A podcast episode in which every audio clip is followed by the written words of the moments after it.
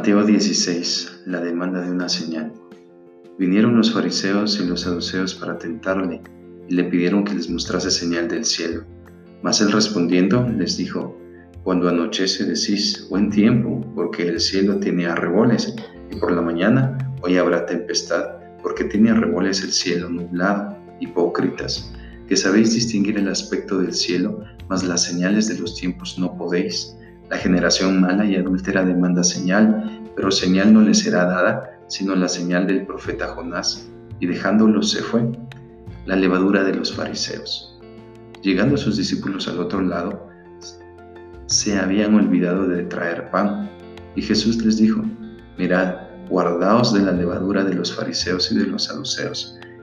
Ellos pensaban dentro de sí diciendo, esto dice porque no trajimos pan.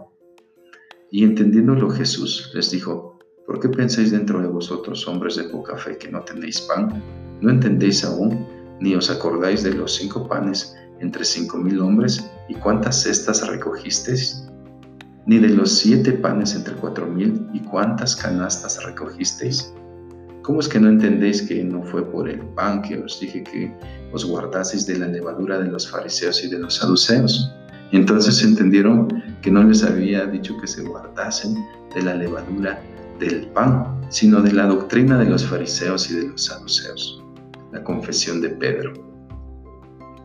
Viendo Jesús a la región de Cesarea de Filipo, preguntó a sus discípulos diciendo, ¿quién dicen los hombres que es el Hijo del Hombre?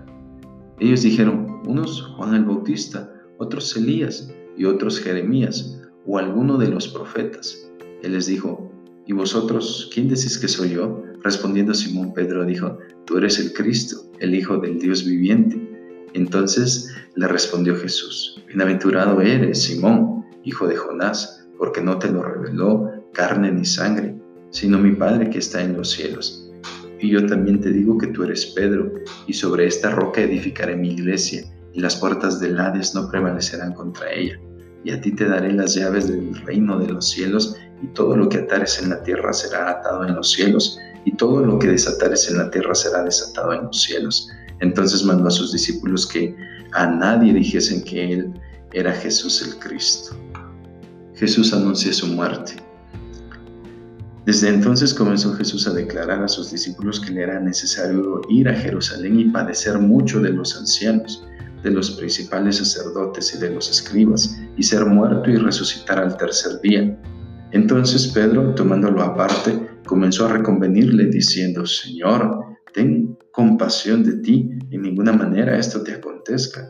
Pero él, volviéndose, dijo a Pedro, Quítate delante de mí, Satanás, me eres tropiezo, porque no pones la mira en las cosas de arriba, sino en la de los hombres.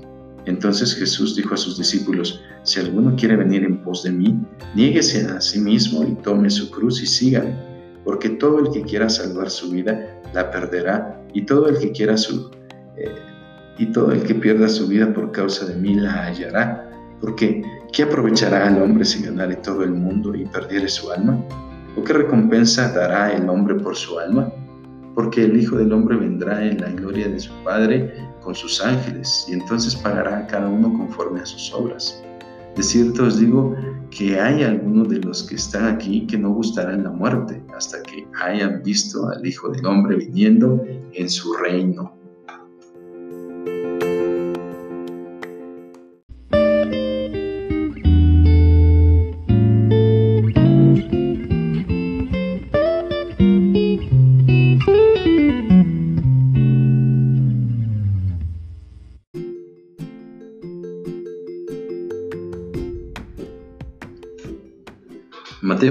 Capítulo 17, la transfiguración. Seis días después, Jesús tomó a Pedro, a Jacobo y a Juan su hermano, y los llevó aparte a un monte alto, y se transfiguró delante de ellos, y resplandeció su rostro como el sol, y sus vestidos se hicieron blancos como la luz. Y aquí le aparecieron Moisés y Elías hablando con él.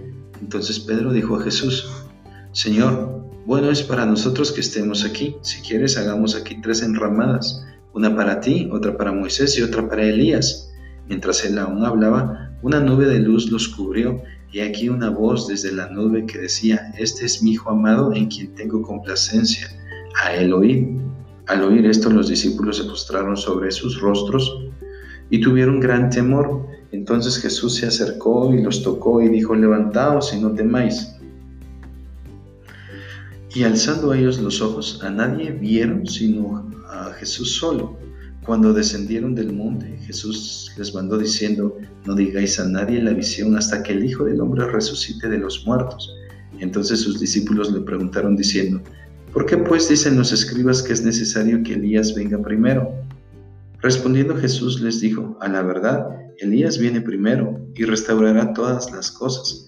Mas os digo que Elías ya vino y no le conocieron, sino que hicieron con él todo lo que quisieron, así también el Hijo del Hombre padecerá de ellos. Entonces los discípulos comprendieron que les había hablado de Juan el Bautista. Jesús sana a un muchacho lunático. Cuando llegaron al gentío, vino a él un hombre que se arrodilló delante de él diciendo, Señor, ten misericordia de mi hijo, que es lunático y padece muchísimo, porque muchas veces cae en el fuego y muchas en el agua y lo he traído a tus discípulos, pero no le han podido sanar. Respondiendo Jesús dijo, Oh generación incrédula y perversa, ¿hasta cuándo he de estar con vosotros? ¿Hasta cuándo os he de soportar? Traédmelo acá. Y reprendió Jesús al demonio, el cual salió del muchacho, y éste quedó sano desde aquella hora. Viniendo entonces los discípulos a Jesús, aparte, dijeron, ¿por qué nosotros no pudimos echarlo fuera? Jesús les dijo, por vuestra poca fe, porque de cierto os digo que si tuviereis fe como un grano de mostaza, diréis a este monte, pásate de aquí allá, y se pasará, y nada os será imposible. Pero este género no sale sino con oración y ayuno. Jesús anuncia otra vez su muerte. Estando ellos en Galilea, Jesús les dijo, el Hijo del Hombre será entregado en manos de hombres, y le matarán, mas al tercer día resucitará. Y ellos se entristecieron en gran manera. Pago de impuestos del templo.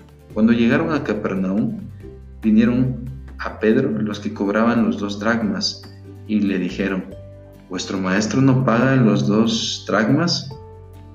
Él dijo, sí. Y al entrar él en casa, Jesús le habló primero diciendo, ¿qué te parece, Simón? los reyes de la tierra, ¿de quiénes cobran los tributos o los impuestos? ¿De sus hijos o de los extraños?